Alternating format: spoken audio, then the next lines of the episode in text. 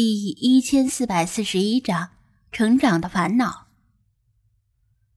其实直播间里不少人都看出来了，这位自称嫌疑犯 Y 的女人大概是个有钱人，家境不错，起码不用为生计发愁。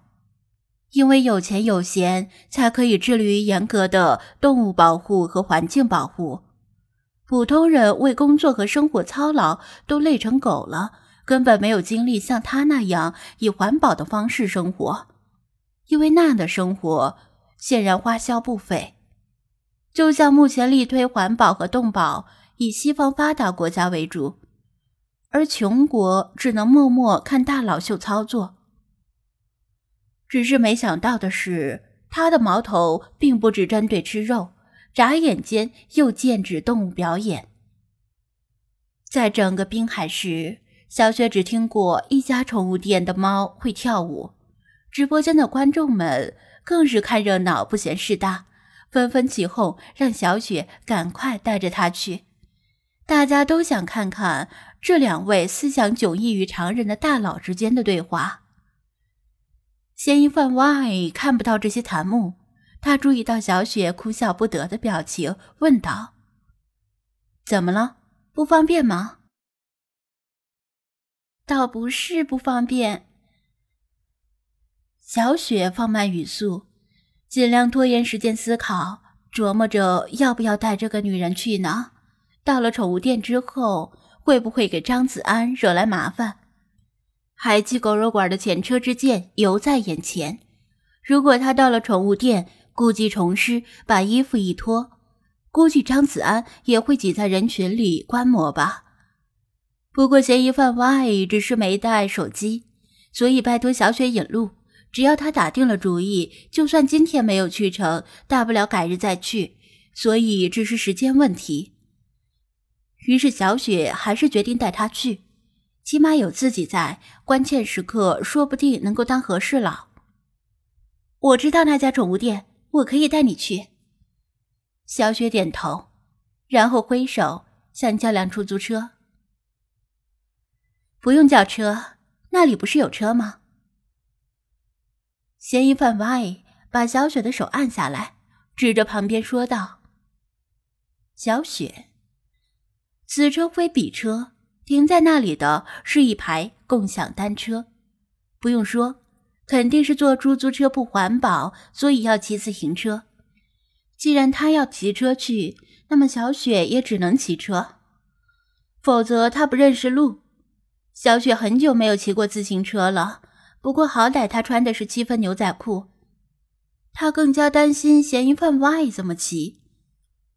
嫌疑犯 Y 先跨上车座，把及踝的裙角撩至膝盖附近，然后收紧，绑了个活结。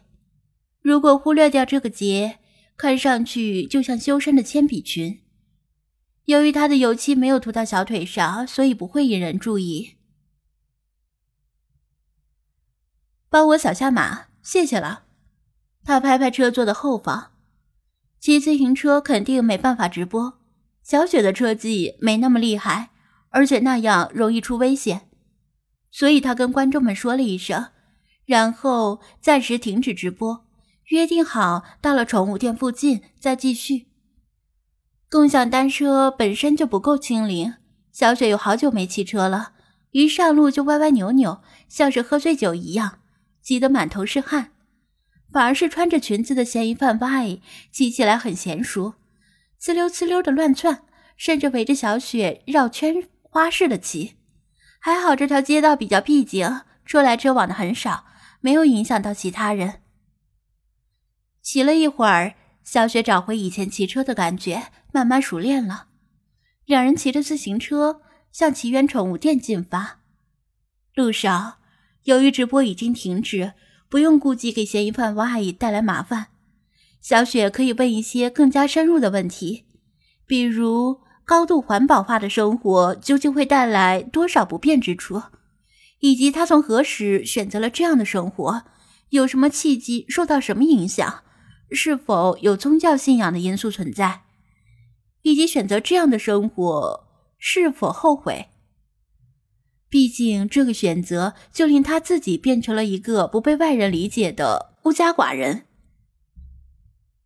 为了避免触怒嫌疑犯 Y，以及避免过分的侵犯个人隐私，小雪问的很小心，一个问题往往要斟酌很久才问出来。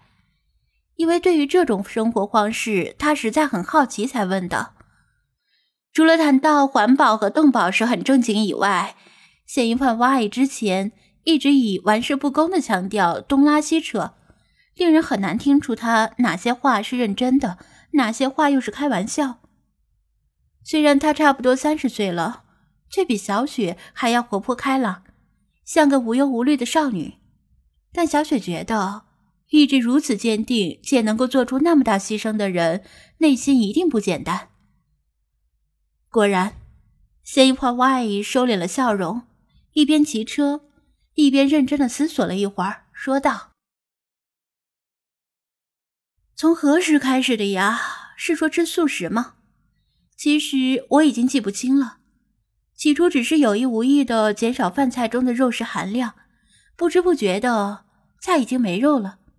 后来发现即使不吃肉，我也能够活得很好，于是干脆就不吃了。你知道吗？不吃肉可以节省很多做饭时间，蔬菜和水果只是洗一洗、切一切就可以吃。十几岁的时候。还是少女的她，跟其他同龄的女孩子差不多，喜欢走遍京城，寻找深藏胡同之中的各种美食，而且兴致勃勃地分享给朋友们。那时的她纤细而敏感，在生物课上不忍解剖青蛙，朋友养的小白兔死了，她比朋友还要伤心，还会把风雨吹落树上的蝉重新放回树上。但这些事儿，很多同龄的女孩子也会做，而且做了之后还会得到别人的交口称赞，说她是个很善良的女孩子。他当时并不觉得盘中的牛蛙与生物课上的青蛙有什么关系。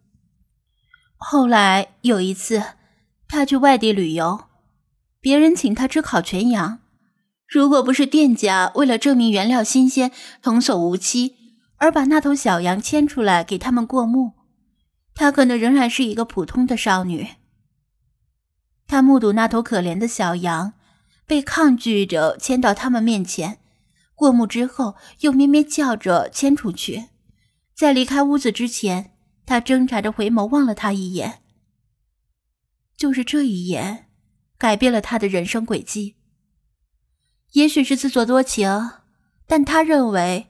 自己确实从这一眼看到了某些不一样的东西，诸如对生存的渴望和对死亡的恐惧。当时他过于震惊，而且思维混乱，没有来得及阻止。这头小羊还是变成了一头金黄色的烤全羊，但是他食欲全无，勉强吃了一口，立刻就吐了。从此，他吃肉越来越少。并且开始比同龄的孩子思考更深沉的事情，并且翻阅相关书籍，感觉与同龄人的距离一下子拉大了，而自己则独自走在不被人理解的黑暗里。